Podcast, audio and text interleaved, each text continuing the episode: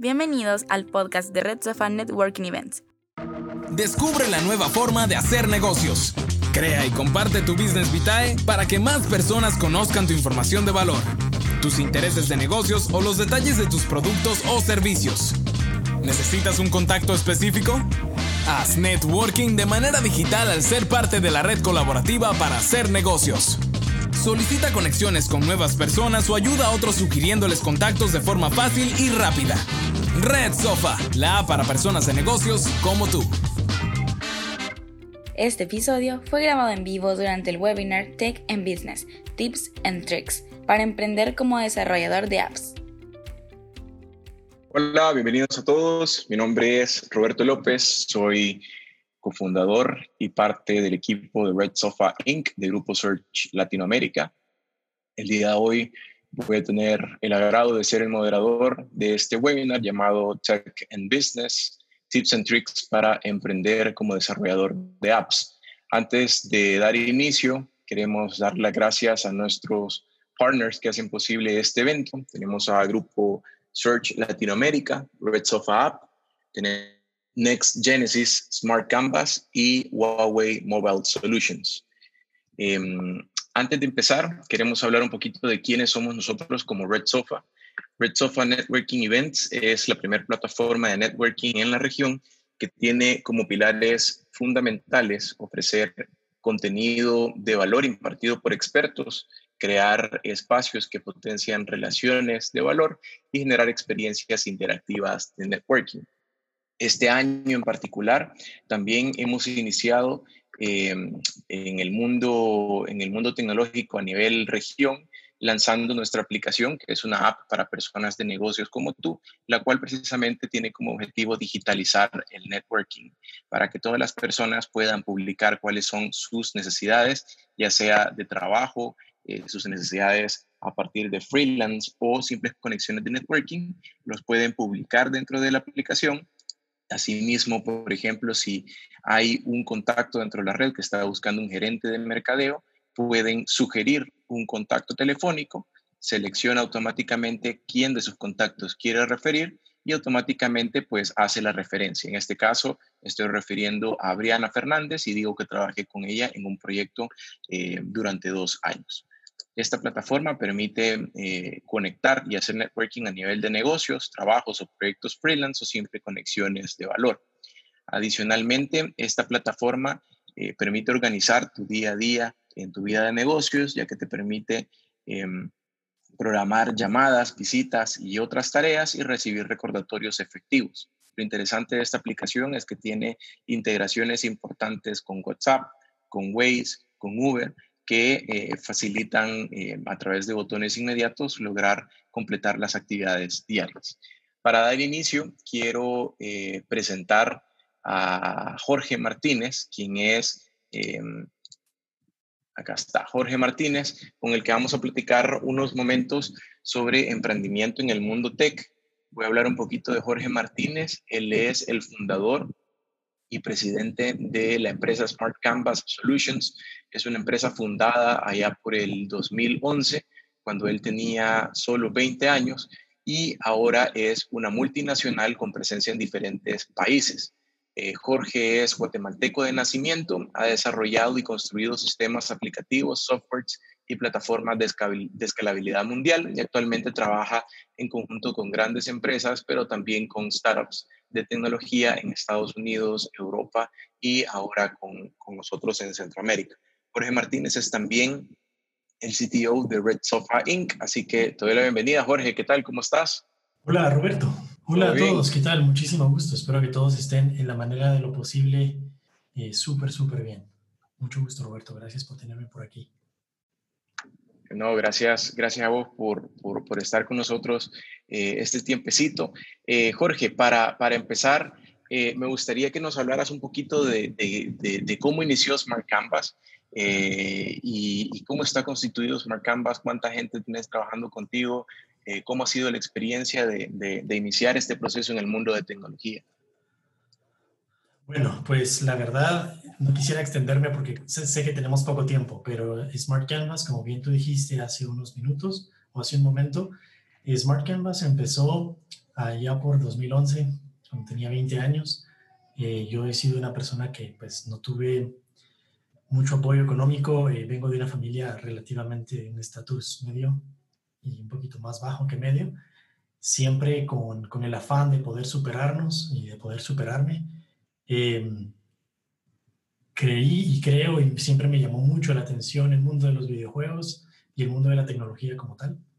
En la manera limitada en la que tenía acceso, eh, decidí que esa iba a ser mi pasión. Primero lo decidí, eh, me aferré a eso, ocurrieron muchas cosas en mi vida eh, difíciles, muchos sacrificios que tuve que hacer en una primera instancia, otro día quizá podamos tener el tiempo para poder entrar a detalle, pero em, sí, al final decidí que, que, el software era lo que, a lo que quería dedicar mi vida, el desarrollo como tal, el diseño, eh, me llamaba muchísimo la atención que, y me encantaba y me apasionaba mucho el crear experiencias para las personas, desde, desde algo tan básico como algo tan complejo.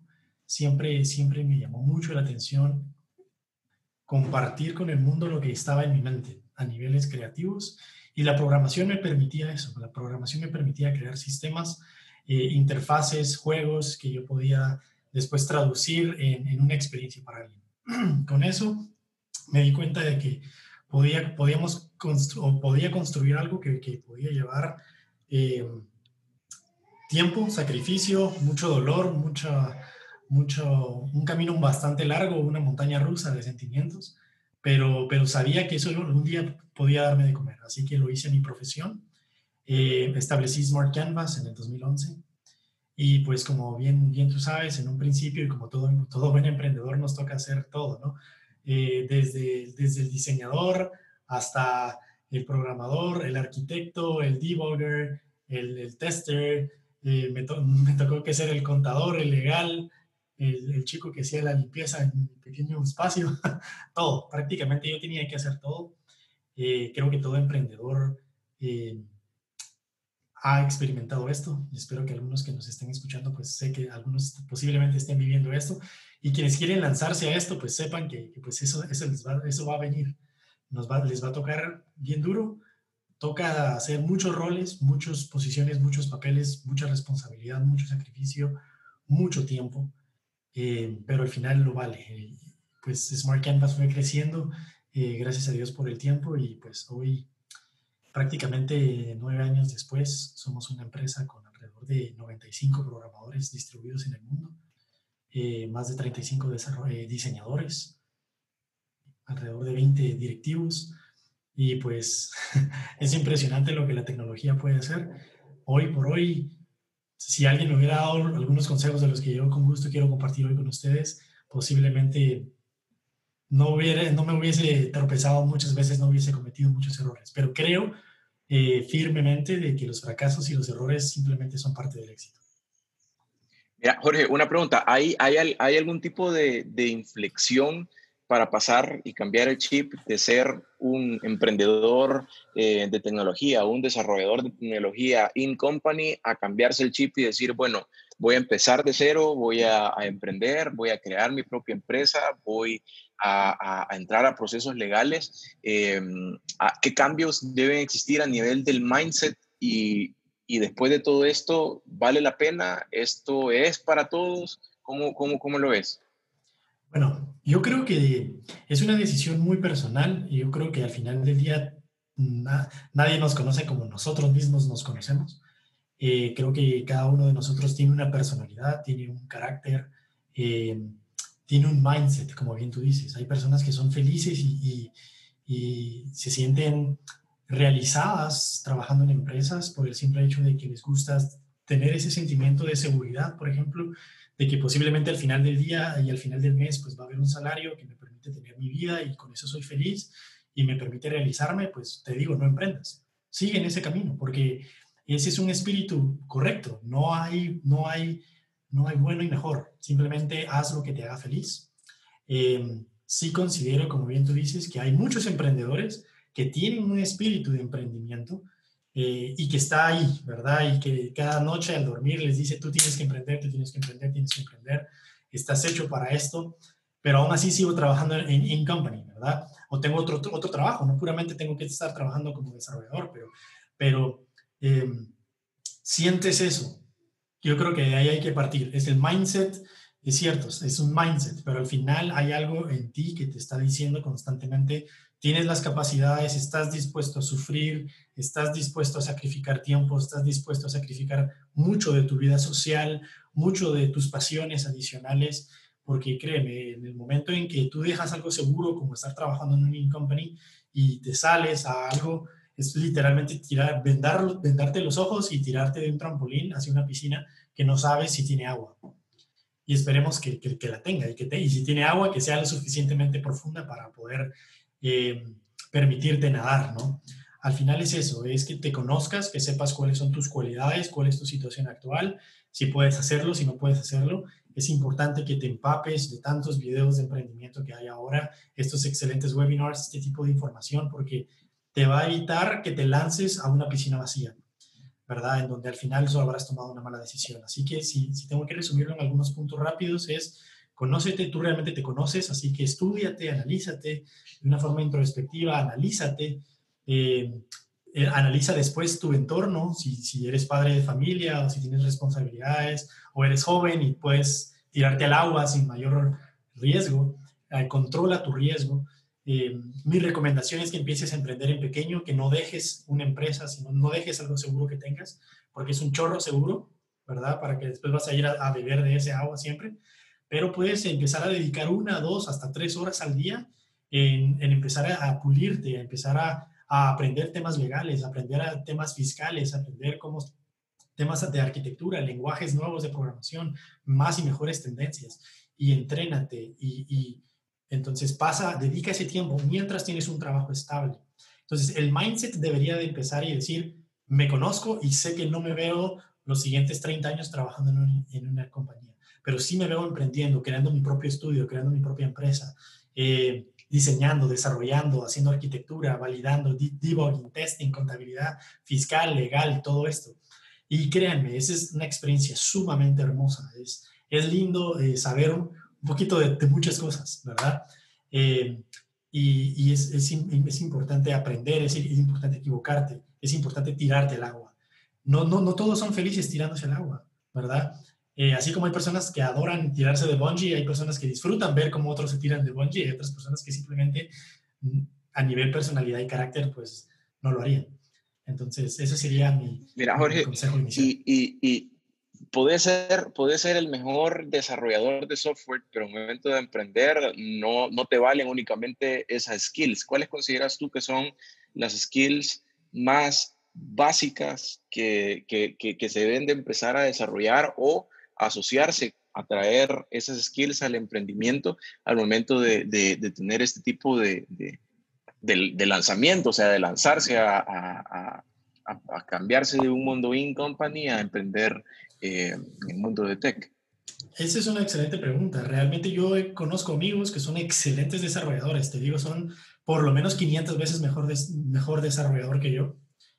Eh, pero cuando han querido emprender les ha faltado la flama que les decía de, de saber qué es lo que se viene, ¿verdad? De estar dispuesto a sufrir, de saber que posiblemente los siguientes seis meses no vas a recibir un centavo, o un año, o dos años no vas a recibir un centavo por todo tu trabajo, que vas a trabajar 15 o 18 horas al día, que no vas a dormir. Entonces ahí es donde empiezas a decir, mejor me quedo como el excelente programador que soy, ¿verdad?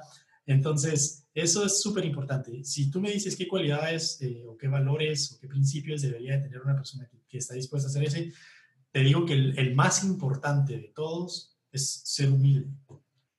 Porque es muy fácil como programador encerrarte y creer que puedes desarrollar cualquier cosa y no es cierto.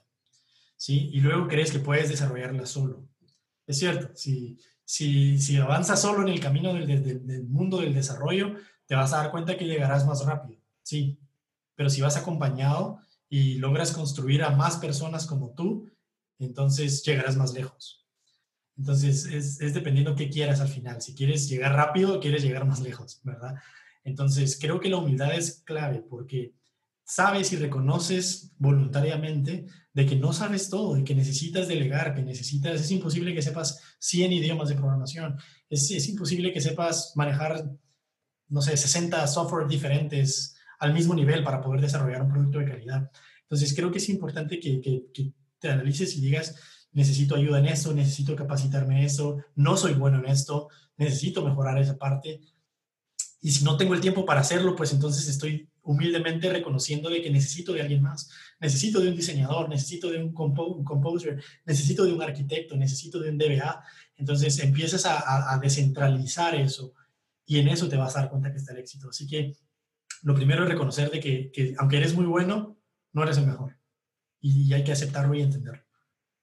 Jorge, vos tenés una, una, una unfair advantage, que es que sos un vendedor nato, o sea, tenés esa, esa, esa habilidad eh, que sos, sos un desarrollador, sos diseñador, tenés, tenés, sos, sos, un, un, kit completo. Eh, ¿Qué pasa con los desarrolladores que no, no son vendedores, que no tienen ese skill de vender? Porque también tú puedes ser el mejor desarrollador de software, pero, pero si no tenés a quién desarrollar software, pues difícilmente tu empresa va, va, va a despegar. ¿Qué le recomendarías a esos eh, desarrolladores que no tienen ese skill eh, de ventas o de relación con, con, con más personas? Bueno, primero que nada, gracias. No, no considero que todavía soy el kit completo, pero creo que aquí viene el, el primer consejo. Es, yo no creo que no tienes la capacidad de desarrollarlo. Yo creo que todos tenemos la capacidad de desarrollar lo que, lo que querramos y lo que apasionadamente eh, busquemos lograr en nosotros mismos. Eh, te soy bien honesto, eh, yo prefiero mil veces diseñar que programar. Yo no era un programador, pero me vi en la necesidad y, tuve que sacrificar muchas horas, eh, mucho, mi vida social. Tenía a mis amigos que se iban a fiestas y se iban a la playa y todo. Yo me quedaba encerrado programando, y, programando a mano, porque ni siquiera tenía una computadora al principio. Eh, ¿Te imaginas? Entonces, yo no me consideraba matemático tampoco, porque necesitas muchas bases y principios matemáticas. Eh, pero eh, son cosas que, que si realmente buscas en ti y en tu interior y decir, yo de verdad soy el peor vendedor del mundo. Créeme, yo, créeme, yo tenía temor a hablarle, a hablar de algo que yo había construido frente a dos personas. Y ahora, me, ahora tengo que dar conferencias ante 5.000 personas. E, eso no se hace de la noche a la mañana, pero, pero es algo que, tengo que, que tienes que poder vencer. Eh, las cualidades, primero, antes de buscarlas, tienes que vencer lo que te bloquea. ¿Sí? A todos nos bloquea algo. Si tú sientes que no eres un buen vendedor, si sientes que no puedes conseguir clientes, tienes dos opciones. O lo desarrollas y, te unías y, buscas la razón de por qué no sientes que eres bueno y luego te capacitas y luego entrenas y entrenas y entrenas frente al espejo vendiéndote y vendiéndote y vendiéndote por horas al día, vendiendo y vendiendo.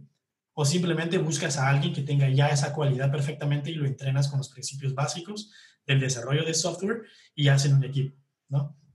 Yo creería que son dos caminos. O lo haces tú y te entrenas y te capacitas y te sacrificas haciéndolo y desarrollándolo y practicándolo, aunque hagas el ridículo 100 mil millones de veces, ¿verdad? O buscas a alguien que, que, que, sientas que tenga las capacidades para poder hacerlo de una forma fácil, amigable, simple, eh, y pues te asocias con él o lo contratas, ¿verdad? No, no, no te hagas. Perfecto. Hoy, hoy la tecnología nos permite conocer a cientos de personas que pueden hacerlo.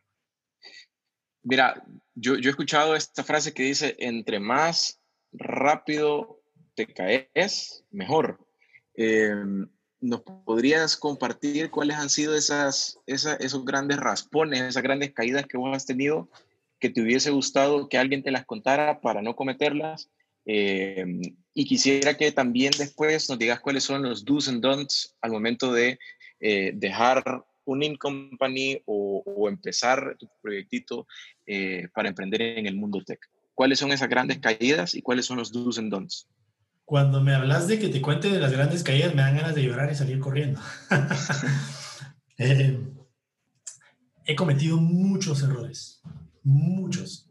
De hecho, no tengo un registro de cuántos. Eh, lo especial de todo esto es que me he esforzado por aprenderlo en la manera de lo posible, lo mejor dentro de cada uno de estos, pero he perdido mucho dinero, he tomado muy malas decisiones a nivel de software, a nivel de arquitectura, a nivel de negocio, a nivel de venta, a nivel de mantenimiento, a nivel de soporte, a nivel de infraestructura. que hoy solo me queda traducirlo en experiencia. Creo que he evitado caer dos veces en el mismo hoyo, aunque posiblemente sí me ha pasado algunas veces. Eh, te parecerá eh, irónico lo que te voy a decir ahorita, pero posiblemente espero no ser tan negativo con esto, pero posiblemente he perdido más dinero de que del que he ganado. Y cuando lo ves así, pues como te digo, te dan ganas de salir corriendo y llorar, ¿no? Pero cuando dices, bueno, tal vez fue una universidad muy cara la que tuve que pagar, pero te da un valor y una experiencia que te permiten después cerrar contratos en el que lo que tú has perdido no es pero ni el 1%, ¿verdad? Pero tuviste que estar dispuesto a perder el 1000% en cierto punto para después eh, ver la luz al final del túnel. Eso es súper importante. Van a fracasar, van a fracasar. Vamos a seguir fracasando todos. Fracaso no significa eh, que, que, todo esté perdido. Al contrario, es, es, es, una de las partes esenciales del éxito.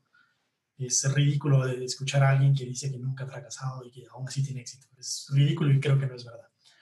A menos que no lo esté haciendo público, ¿verdad? Pero seguro es importante estropearlo, es caerse, es equivocarse. Eh, luego me decías no sé si queda claro o quieres que extienda alguna otra cosa. Como te digo, me, he equivocado tomando malas decisiones, me he asociado con personas, he tenido socios en proyectos que parecían que eran la, la, novena maravilla del mundo, pero resultó que, que no. y eso al final te hace perder mucho. Eh, le he apostado al desarrollo de proyectos que al final no arrancaron ni despegaron. He confiado en desarrolladores eh, y en diseñadores que al final no dieron la talla o que simplemente fueron oportunistas y después llevaron esa idea a otro lado y la desarrollaron. O sea, pasa, pasa. Eh, lo importante es saber recobrarse pronto de todo eso. Porque, solo una cosa, eh, para todos los que, los que, los que nos están escuchando y viendo en este momento, pueden hacer llegar sus preguntas a través del chat eh, al, final hay, al final vamos a tener un, espacio de preguntas y respuestas para que podamos evacuar todo esto. Jorge, ¿tú te imaginaste el momento de emprender que, que nueve años después ibas a estar sentado junto a, a, a, inversionistas importantísimos levantando millones de dólares para, para, para startups, para ideas, para emprendimientos?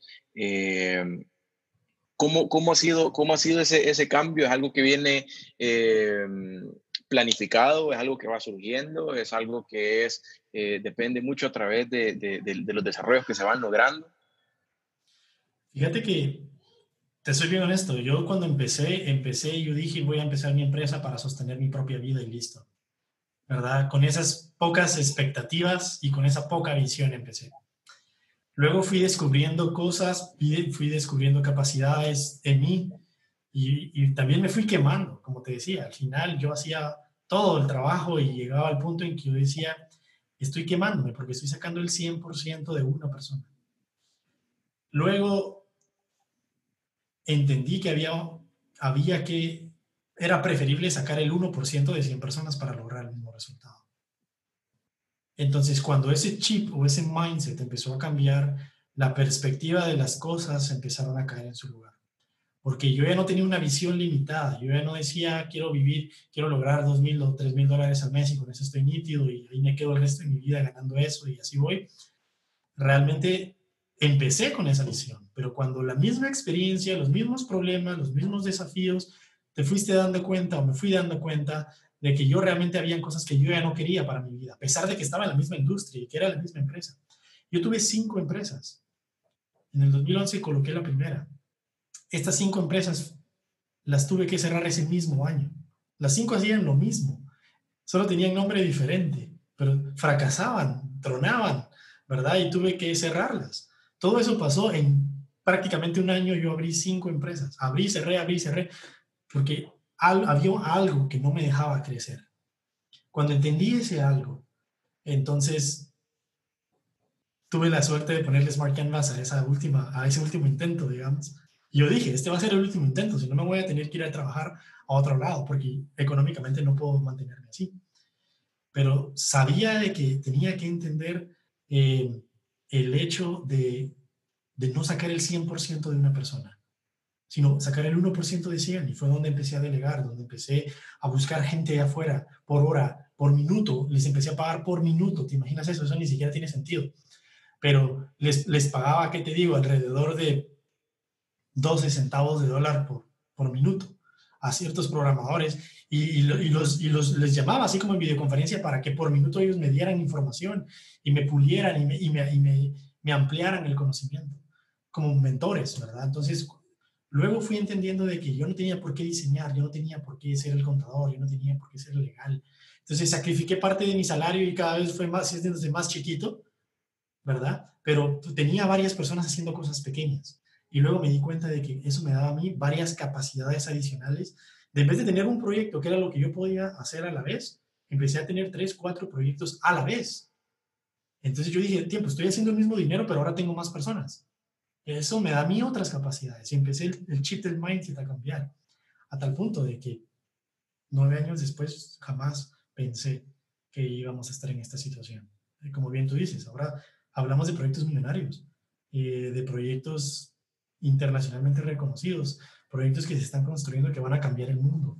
en los siguientes meses vamos a lanzar proyectos que realmente van a erradicar la desnutrición en el mundo en unos años, que van a, a eficientizar el esquema de, de, networking en el mundo como Red Sofa. Y así muchos otros emprendimientos que, que obviamente no puedes imaginar cuando estás empezando a emprender.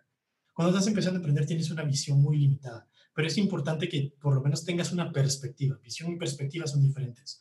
Aunque tu visión es del día a día y posiblemente del siguiente mes, de cómo voy a pagar salarios y cómo me voy a pagar el siguiente mes, que es muy limitado por la situación de startup en la que uno está, pero no significa que tu perspectiva no pueda ser mucho más amplia. Y eso fue lo que yo no entendía.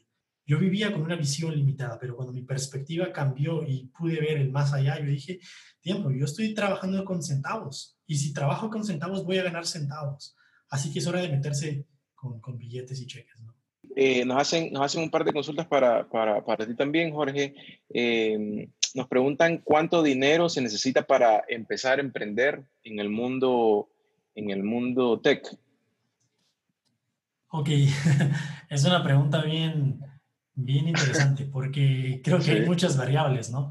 Eh, desde si eres, desde si eres eh, soltero, estás casado, mantienes familia, tienes responsabilidades, o eres joven y, pues vives con tus padres. va a depender mucho del tema de costos, pero si por emprender te refieres a poner tu negocio em, para plata o dinero que tengas que tener para, para empezar, va a depender de nuevo si quieres empezar tú solo, si vas a empezar con, con algunas personas a las que tú vas a contratar. Hay muchas variables. Si quieres oficina, que yo te recomendaría no, eh, yo te diría trabaja de forma remota con todos.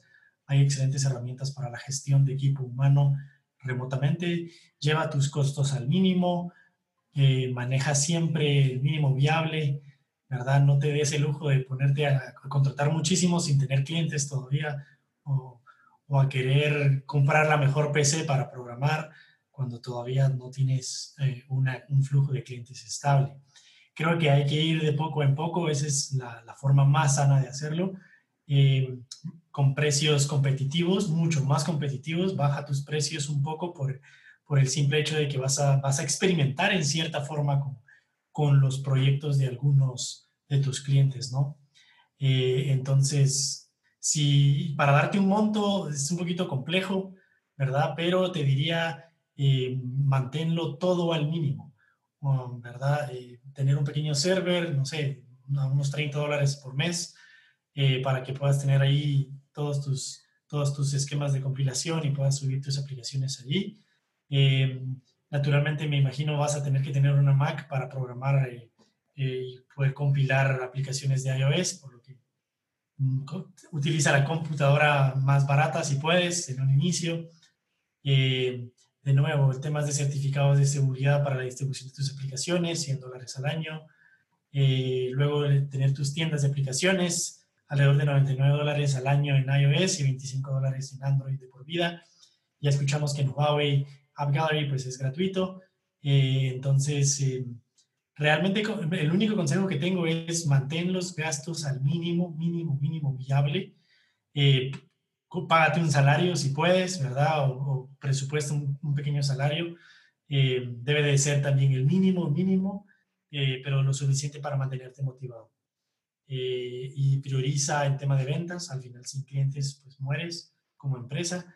Entonces, prioriza en ventas y marketing de ser necesario. Pero cuánta plata se necesita otra... o cuánto dinero, sí es un poquito amplio. Sí, es, es complejo porque depende, depende de demasiados factores. Otra pregunta que nos hacen, Jorge, es al momento de, de, prospectar los clientes, ¿qué recomendás al inicio? ¿Empezar con clientes locales? ¿Empezar con clientes eh, eh, con los que puedas trabajar de manera remoto? Eh, ¿Tomar proyectos quick wins o agarrar proyectos que te puedan dejar fees constantes? ¿Qué recomendación puedes hacer desde esa perspectiva de, de cliente? Yo creo que para iniciar de nuevo, va a depender del tema de costos. Si quieres eh, trabajar con personas afuera, recuerda de que como estás empezando, el tema es ganarte una reputación inicial. ¿Verdad? Nadie te conoce, eh, no conoce tu trabajo, tu calidad, entonces existe un pequeño riesgo eh, de que las personas puedan sentir que estás sobrevalorando los costos o que o tú puedes sentir que estás dándolos muy, muy bajos. Entonces, mi recomendación, no, no, te, voy a compartir rapidísimo mi experiencia. Yo empecé regalando mi trabajo.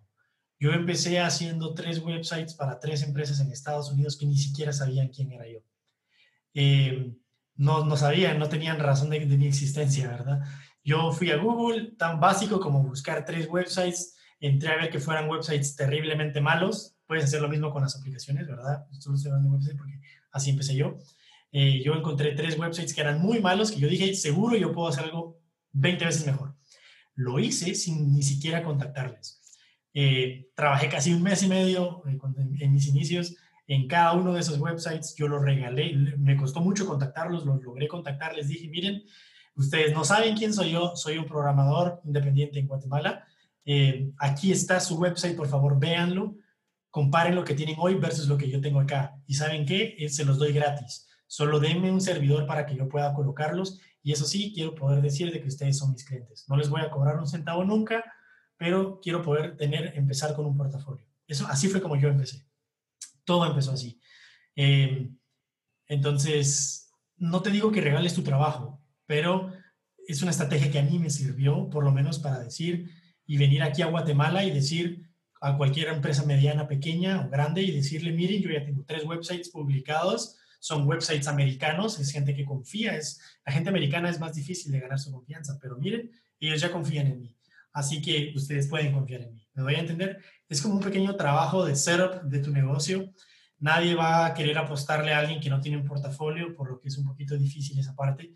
Yo prefería arriesgarme y, darlo de gratis. Tú puedes cobrar algo muy, muy, bajo por eso para iniciar, pero es importante que empieces con un portafolio. Eh, te diría que un portafolio extranjero siempre es bueno, pero es un poquito más riesgoso y complicado de, tener, de, lograrlo. Si lo logras es perfecto, porque entonces puedes tener clientes locales con reputación exterior del extranjero. Eh, también te sirve mucho el tema de local por el simple hecho de que la gente te conoce, te puede ver, puedes reunirte con ellos presencialmente, entonces generas una confianza que no generas con el extranjero. Entonces es simplemente del camino y de la ruta que tú quieras irte, la que tú quieras tomar. Yo te digo, si están tus capacidades, regala tu trabajo. Pareciera que lo estás regalando, pero realmente es una inversión la que estás haciendo. Y estás obteniendo experiencia y si tu proyecto fracasa o, no logra los estándares de calidad, pues tampoco cobraste por ellos. Entonces no es como que tienes alguna repercusión legal o un compromiso más fuerte. Es una forma interesante de prospectar eh, clientes y también cómo hacer ese icebreaker, ¿vea? Con, con, sobre todo con, con, posibles clientes que tienen, que tú sabes que tienen el capital para poder, para poder desembolsar y que es un, un quick win de decir, bueno, este sitio que, que, que, me está ofreciendo este, este chavo que no conozco, pues mil veces mejor, le vamos a dar la confianza. Y, perdón, Roberto, y, solo 10 segundos tomo para esto. De estos tres sitios que yo hice, dos, eh, los tres lo recibieron, les gustó, me costó muchísimo, pero lo, lo, lo logramos y dos de ellos nunca supe nada de ellos. Y de un tercero, del tercero, yo no supe nada de él en seis meses, ¿te imaginas? Ya hasta estaba pensando tirar la toalla. Pero a los seis meses y medio me cayó un correo y me decían, Jorge, eh, me encantó tu trabajo, eh, dime cuánto cobras, tengo yo manejo 10 empresas aquí en Estados Unidos y quiero que me hagas un website para cada una de estas empresas.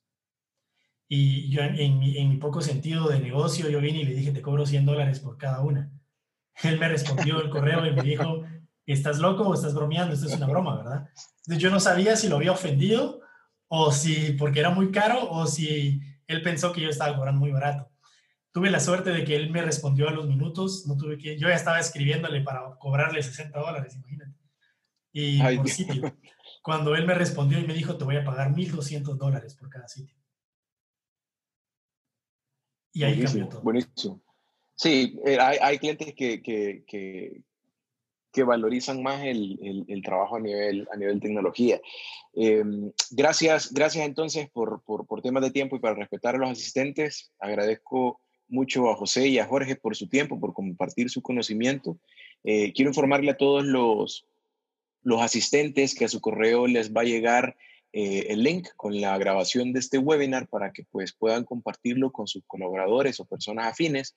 Vamos también a poner a disposición las presentaciones de los, de los panelistas del día de hoy para que pues si tienen alguna duda pues también puedan, puedan, puedan contactarlos le vamos a compartir la presentación y se van a generar dos podcasts a raíz de eh, este webinar, uno con abordando todos los temas de emprendimiento con Jorge y otro abordando los temas eh, con José de parte de Huawei.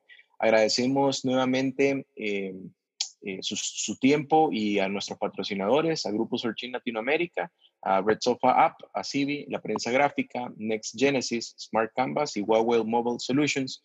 Los invitamos a estar pendientes eh, de redes sociales eh, de Red Sofa App para nuestros próximos eventos y eh, pues eso sería todo hasta este momento. Feliz tarde a todos y gracias por conectarse el día de hoy. Gracias por escuchar este episodio de Red Sofa Networking Events. Recuerda seguirnos en Facebook e Instagram como redsofa.events. También puedes descargar nuestra app Red Sofa en App Store y en Play Store. Si quieres más información, puedes visitar www.redsofa.global.